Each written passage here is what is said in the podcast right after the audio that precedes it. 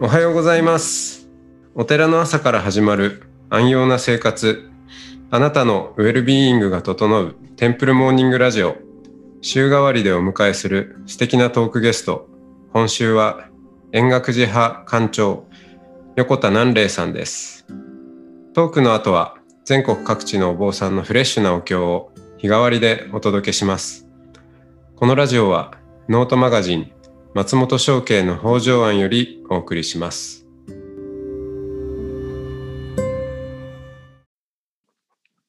おはようございます。はいおはようございます。はい、えー今日もお円覚寺の横田南霊さんとお話をしていきます。はい、よろしくお願いいたします。はいお願いします。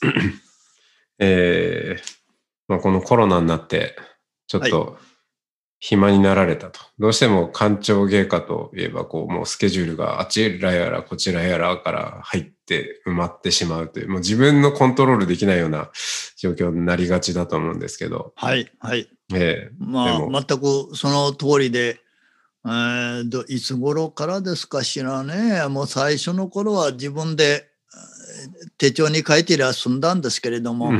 だんだんとこの何何が何だかわけがわからないうちにもうふ増えてしまって、ある時からもう自分では一切受けないでくださいと。するとこう、いわゆるあれブッキングっていうんですかね。はいはい、ダブルブッキングってやつですね。ああ何度かございましてね、もう冷や汗ものが ああったものですから、もうお寺の事務所の人から、もう館長は一切受けないでくださいと。ああ、我々、我々で全部調整しますからとこう、えー言われまして、もうその言いなりで、えー。の去年の予定表なんかを見るともうもう毎日毎日、まあ、いっぱいたくさん書き込まれていてそれが本当に、えー、2, 月2月まではなんか動いてましたね、うんうん。どうにか。で3月になってからいろんなものが少し、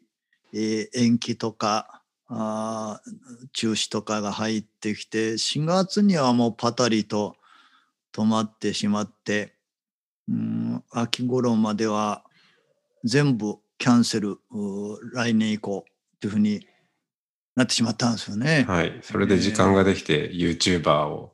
やるという。ああ、いやいや、本当ね、本当はね、うんじゃあそういう暇な時は、あー暇を楽しんでいれる、おーそれで安らいでいる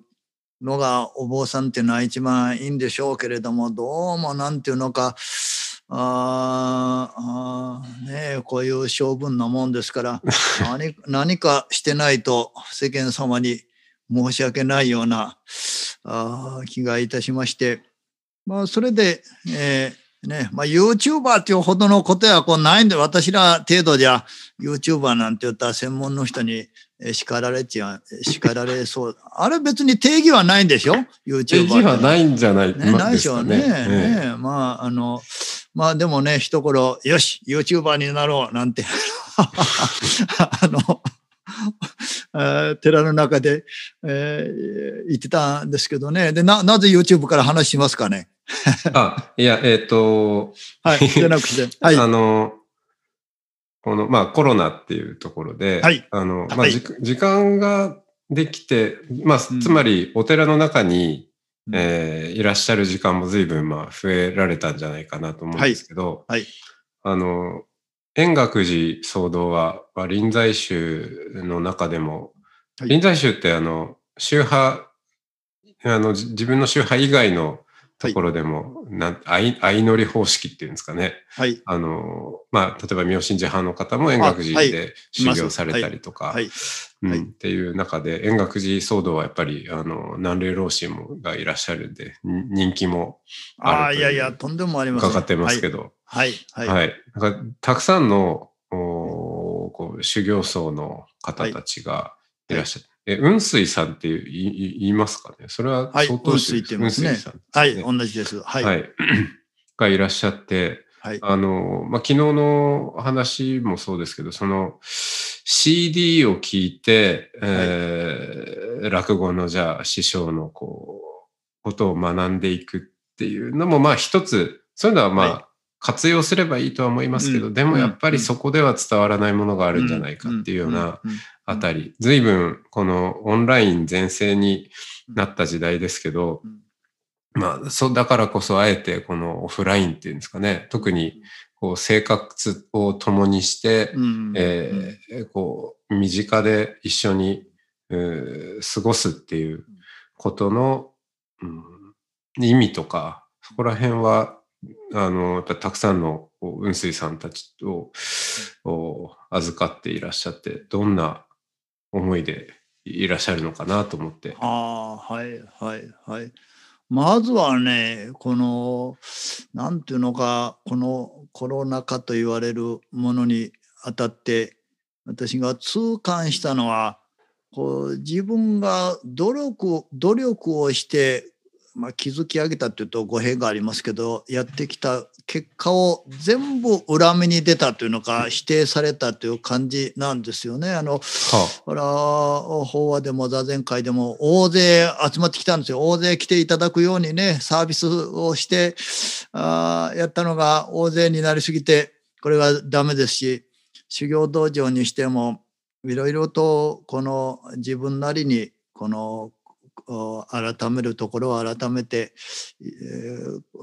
こう試みるものは試みて、まあ、それがどういう評判になったのかあ、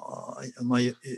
ろ結構ね大勢の人たちが集まってくれるようになったんですね。でところがこのこの大勢集まるっていうのはこれがこのダメだっていう良くないということになってしまったわけでございますから、ですから、もう最初、その大勢集めて密、密でやる密なんですよ。ですからうちはもう密の最たるだったんですよ。うん、で、それは、そのコロナの直前までは誇るべきことだったんですよ。はい。えー、ねもうまあ別にじ溢れんばかりの人がとかっていうのは。本当に、うちの修行道場はもう畳、一人畳一畳で、あの、寝て起きて、もうその通りの生活しかできなかったんですよ。うん、しかし、そんな一つの部屋に畳一畳に若い者が雑魚寝していったら、これもう最悪ですね。今のこの、のいう、いうことで本当にもし一人誰かウイルスを持ち込んできたならば、もう集団全滅でしょう。あだからね、ね。もう本当に自分、今まで良かれと思ってたことが、この逆、逆、すべて裏目ですから、ああ、これは大変なことになったなと思って、まあですから、あ一時期は緊急事態宣言の間は、まあな、世間の言葉で言うと、いわゆる解散ですね。もう解散ですよ。はい、ええ、うん、やっぱり、あの、東京、神奈川、あのね、松本さんは普段関西におられるから、関東は大変だって見てたでしょ、あの頃は。ああ、そうですね。ねで大学なんかも全部、あの、校門を閉ざしてしまうという。で、でややむを得ません、やっぱりそんな、あこの円覚寺っても中にいろんなこう小さなお寺が集まってますし地域住民の人も、うん、あの頃やっぱり恐怖心が強かったですよね。はい、はい、でそれでもうやっぱり一旦はあのいわゆる皆それぞれのお寺に返してで、えー、私も自炊暮らしですよ。ええ、一人で自分で料理作ってあそうなんですか？ええ、発酵食品の栗生さんに教わった、はい、甘酒作ったり、あの、自分で豆乳発酵させたり、いや、考えられませんでした。そんなね、もういろんなスケジュールいっぱいでもう活動してたものがですよ。のんびりね、あの、ええ、発酵させてね。甘酒飲んでんですから、まあ本当ね、でも、あの、笑い話すると不謹慎でそんなね、あの、亡くなった方もおり、それから医療従事者の方のことを思うと、本当に申し訳ないかか限りなんですけれども、えー、で、しばらくは、あで畑耕して自分で雑巾がけ掃除をして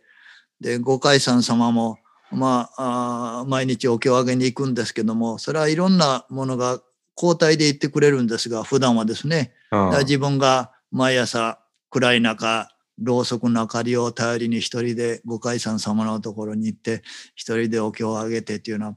そんな暮らしを緊急事態宣言の間だけねやってたんですね。雲水雲水さんに戻ったような、ね、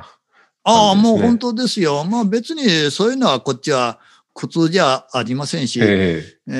ー、雑巾がけもね、もう健康にいいですし、えー、それを、ですから、6月、6月に解除されたんでしたっけ、あれはね、5月の末か6月でしたね、はい、それまでの間、ほんの一月ちょっとはそんな時期がありまして、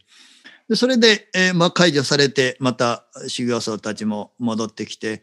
えー、それでまた暮らしがこう始まっていって、もうその後はね、もう今もやっぱりあの、20人ぐらい集まってるんですけども、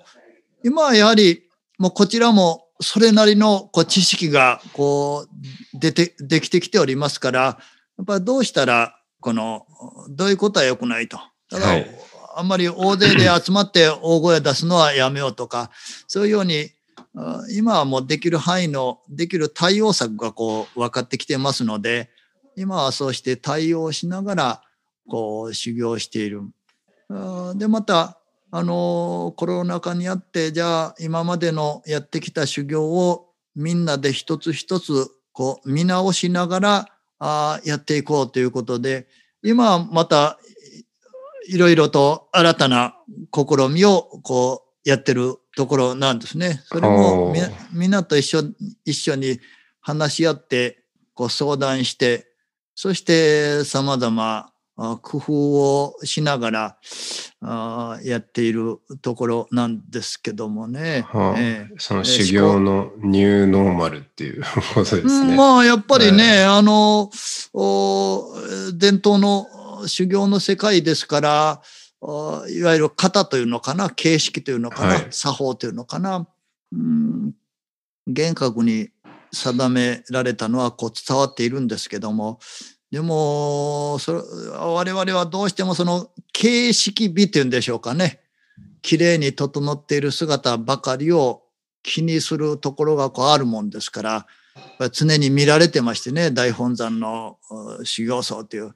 その形式だけは綺麗にやるんですけれども、うん、内容がどうなのかということをこう顧みてその一番いい例があのやっぱり食事なんですよ。はあ食を見直すというところから始めました。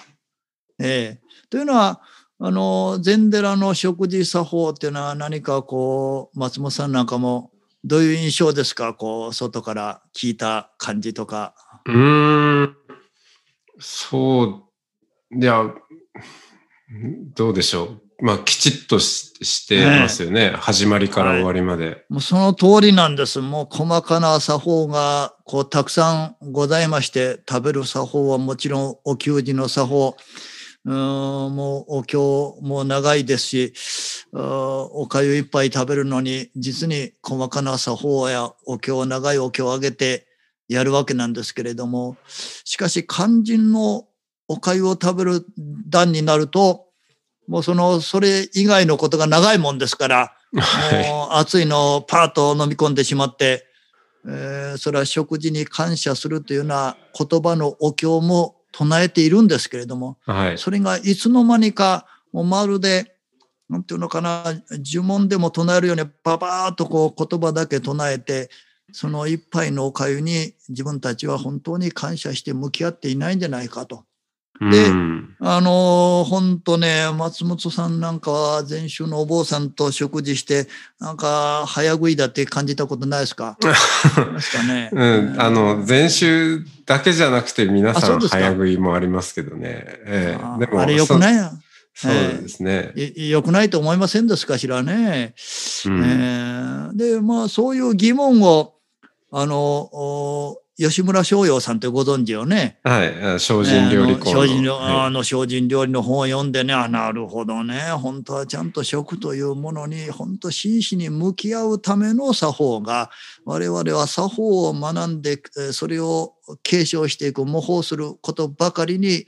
えー、心を費やして、この一杯のおかゆに心から向き合うということをしてなかったのじゃないかと。それであの、マインドフルネスイーティングってね、はいよく、あの、干しぶどうをね、ゆっくり、えゆっくりそう噛むやつですね。ええ例えば干しぶどう一粒をね、ゆっくり見つめて、あの、香りを嗅いで味わうなんていうのを、うん。あの、顔の大衆お嬢さはい。んに来てもらってやったことあるんですよね。でも、まあ確かにね、ああいう、あーまあ、干しぶどうでなくても私なんかいいと思うんですけどね、でも本当、こう食というのは非常に大事なことですし、もう一度この、そういう作法よりも、この一杯のお粥を食べる時にはこの一杯のお粥を食べるということに本当に向き合って心をいたして集中して、えー感謝の思いとそれをいただくんだということを実感するということからあ改めようと。いうことで少し、えー作法の方はこの軽減してその代わり、このおマインドフルネスイーティングのような形でそれぞれがこのお粥をしみじみ味わうと。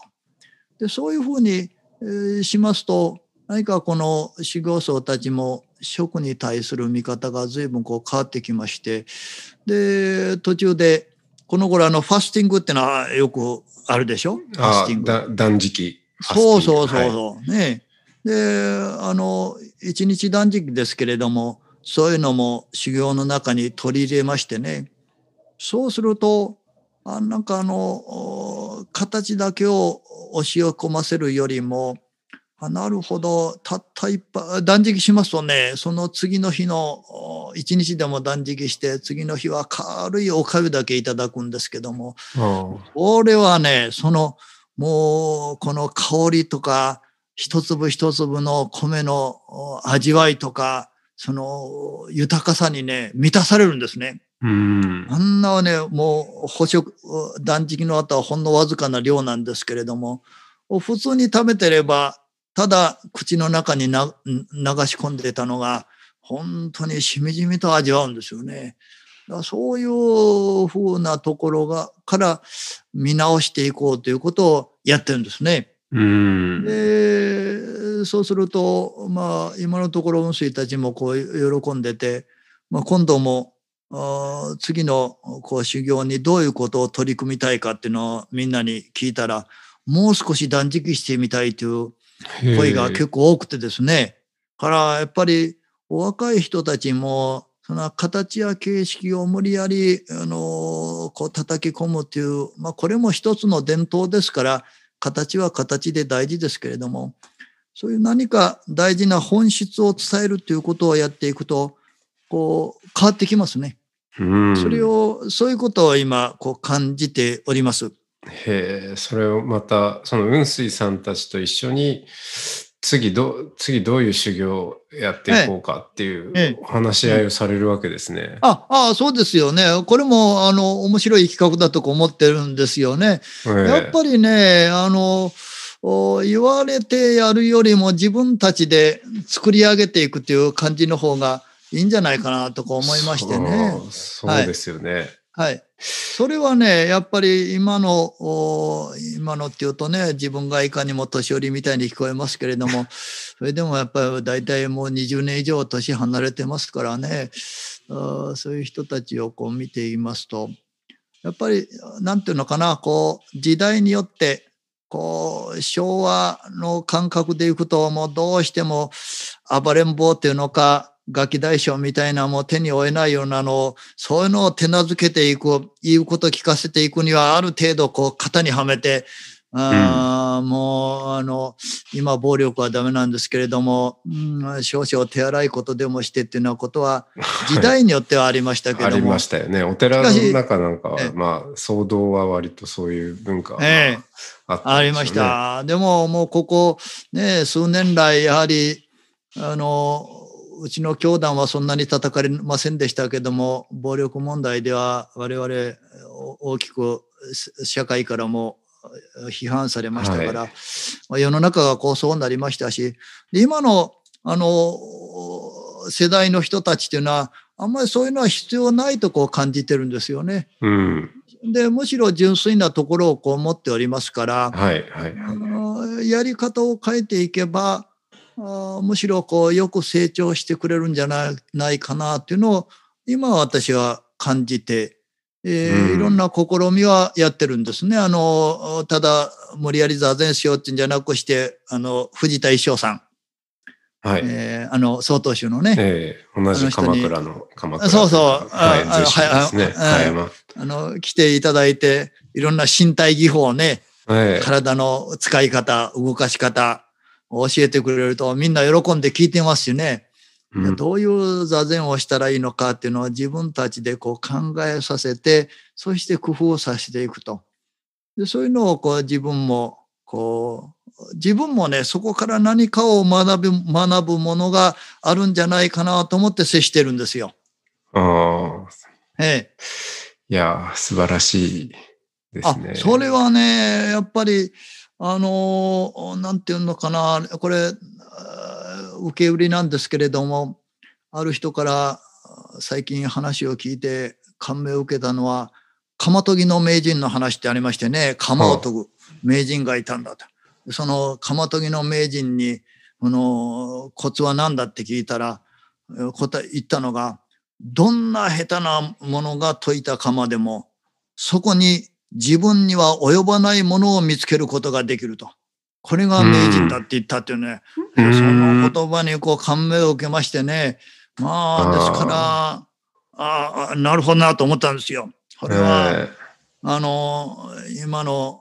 今、老子方やが集まりますとね、まあ、今の修行僧はなってないとかね、もうその鍛えられてないからダメだとかね、あ厳しいこと言うとすぐ逃げ出すとかね、言いますけども、いやしかしね、私はね、彼らに今の自分にはないものがどこかにあるんじゃないかと思ってですね、でそうしていろいろこちらからあの押さえつけるんじゃなくして投げかけて、どういうふうにしたいかっていうのをそうするとああこういうことを彼らはややろうとしてるのかというところにこっちが啓発されるっていうのかな。あそうするとねお互いがこう楽しむのね。はい。えそんな感じでこうやってるんですけどね。うん。いや、本当そうですね。若い方は先生だなっていうのを本当に私も感じることが多いですね。あ、あで、でございますよ。ええええいや、もうそれはね、構成をするべしって言いますけどね、もう、あの、松本先生ですよ。もう、松本さんやね、もう松本さんや細川さんやね、まあ、川野大衆君や、あ小池さんやね。まあ、こういう人たちは特別ですけどね、そんな特別でなくてもね、さっきの鎌研ぎ、鎌研ぎの名人の話ではありませんけれども、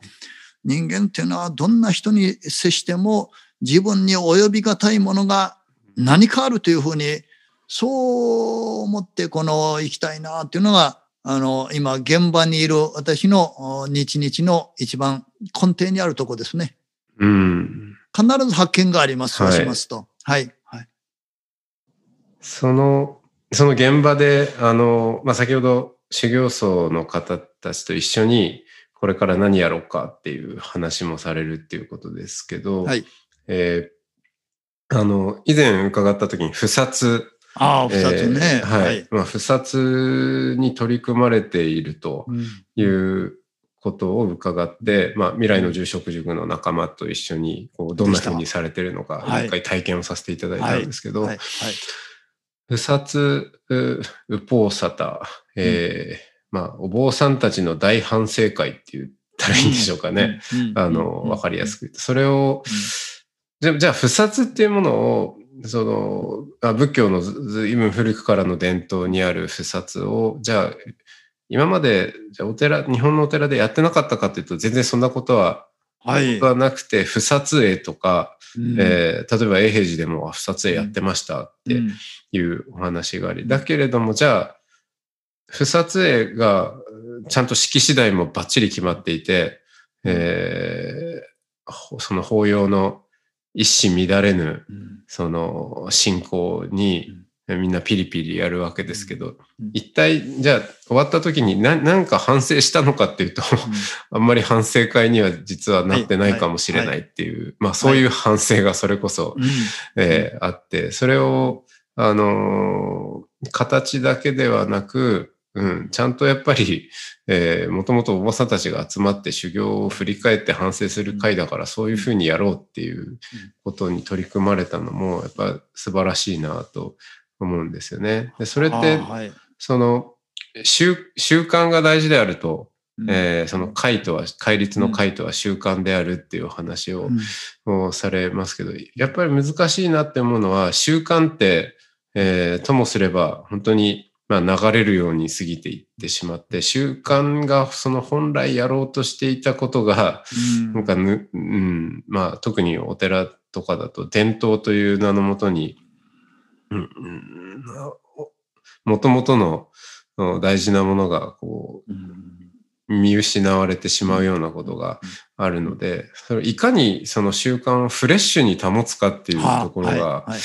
大事なのかなと思って、それをされてるわけですもんね。いやもうそれがね、まあそういう気持ちで、あの、松本さんもお越しいただきましたように、あえてこの会の条文をこう現代の言葉でみんなで昭和するというふうに、まあこれが大きな特徴だと思うんですけど、はい、単に戒律の条文だけこうだーっと読むんじゃなくしてあのこの間佐々木静香先生ってねあの仏教学者の方と、はいはい。会の研究もされて。はいそうなんです。ですからそれはやっぱりあの方は現場で行ってあの現場でもあのタイとかですねああいう上座部の、はい、あれやっぱりちゃんともう本当にお多分お釈迦様以来守ってるんじゃないかというようなことをやるんだやってるらしいんですけどもしかしやっぱあちらは回が多いでしょ ?250 回かな、ねうん、それを全部パーリー語で、もう暗唱、全部暗唱してると。パーッと読むと。うん、しかし、見事なまでにそれ読むんだけれども、多分、内容は何も考えてないと思います。いや、うん、これが我々の世界のさっきの食事の話も一緒なんですよね。うん、完成というか落とし穴。ああの各あの大本山でやってるそれはあのご立派な儀式であり、中にはちゃんとね、その精神を継承していらっしゃるところももうたくさんあるとは思いますけれども、ついついそれだけをやってればというふうに流されてしまって、うん、もう食事の作法と一緒で肝心の心が、精神が失われてしまってると。でそれじゃあやっぱり、あの、まあ、これが、これがやっぱりなんていうのかな、伝統の良さと欠点とあるんでしょうね。うんそして伝統教団が力を失っていくっていうのはその辺にこうあるんでしょうね。それで今私なんかはそういう試みとしてあの単に戒律の条文を読むんじゃなくして全てのものを慈しみ育み育てとかですね全ては苦戦化する断りを知り心を正しく整えんとかというふうに一つ一つ現代語訳で読んでそしてこの会に戻る行いがなかったか自ら反省するという時間を取るんですけども、うん、もうこれもね、これもやっぱりやってるうちにですよ、本当にその現代語訳をただお経のように唱えて、唱えて、あそう、もう絶えずその、絶えずその罠に陥っていないのか、落とし穴に落ちていないのかということを、絶えず自分でこの反省しながらやっていかないと、人間っていうのは生きたものにならないし、で、生きたものをやっていなければ、あの、人にも伝わらないんですよ。うん。そこに、特に会の場合ですと、まあ自分が、その、やっぱり会の大事なことは、こう、会を守るということよりも、守れていないことを自覚するというところが、私は大事だと思ってて、ですからその辺は、あの、別な、私は、あの、会を解かない親鸞上人の心とも通じるんじゃないかと思うんですけどね、はい。はい、いずれの会も及びがたき身なればということを親鸞上人がおっしゃってて、私なんかもまさしくそのいずれの会をも及びがたき、本当にその、どの条文一つをとっても、あの、言葉一つでも人を傷つけたことがないかということを考えると、どっかで人を傷つけてるかもしれないなということを自分で顧みるためにあの会を唱えるわけですから、まあ、それをそういうそういう気持ちを持っているのか持っていないのかでこの、何か先ほどのお葬式にしても人前に出て何かを話をするにしてもこう伝わるものが違ってくるんじゃないかなということを思うんですね。うんこれも、じゃあそれは何だって言ってて、言葉ではもう表現しようがないですよね。そういうの。それは残機の服は諸々の将軍のうちに第一となすとかっていう残機という恥ずかしい心を持つことだっていうふうに言えるのかもしれませんけどもなんかやっぱ言葉ではいいいい表現できがたいものが相手に伝わるんじゃないかなと思うんですね。はい。あお時間が参りました。はい、はい、はい、あすいません。はい。いいはい、はいじゃあ今日もありがとうございました。はい、あ本当にもうすいませんすいません。で も何話してるかわからないうちに終わっちゃって。ここれでいいんですね。はい、はい、もうすいません。ね、はい。本当にまた明日、明日どうぞよろしくお願いいたし。ます、ありがとうございます。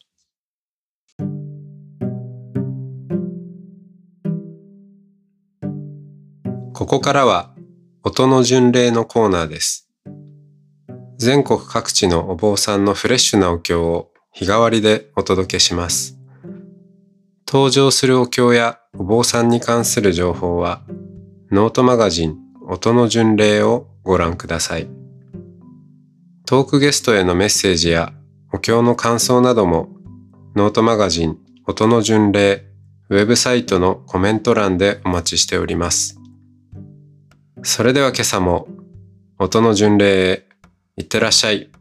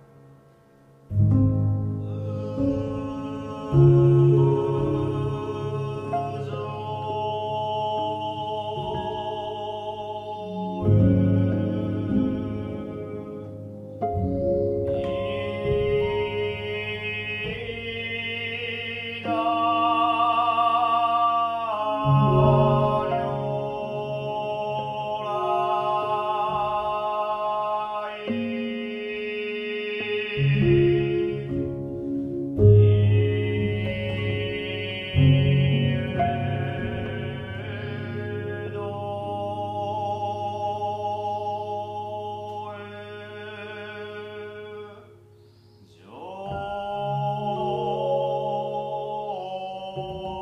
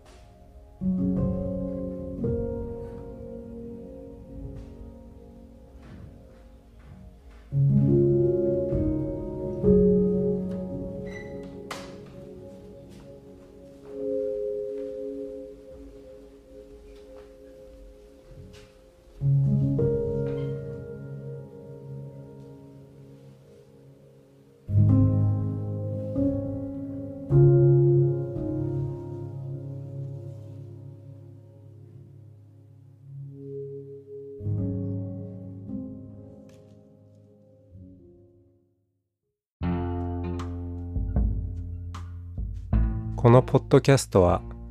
ノートマガジン松本紹圭の方丈庵よりお送りしました。お経コーナーは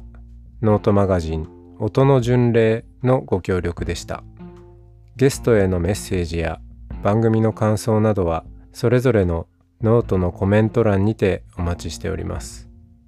それではまたテンプルモーニングラジオでお会いしましょう。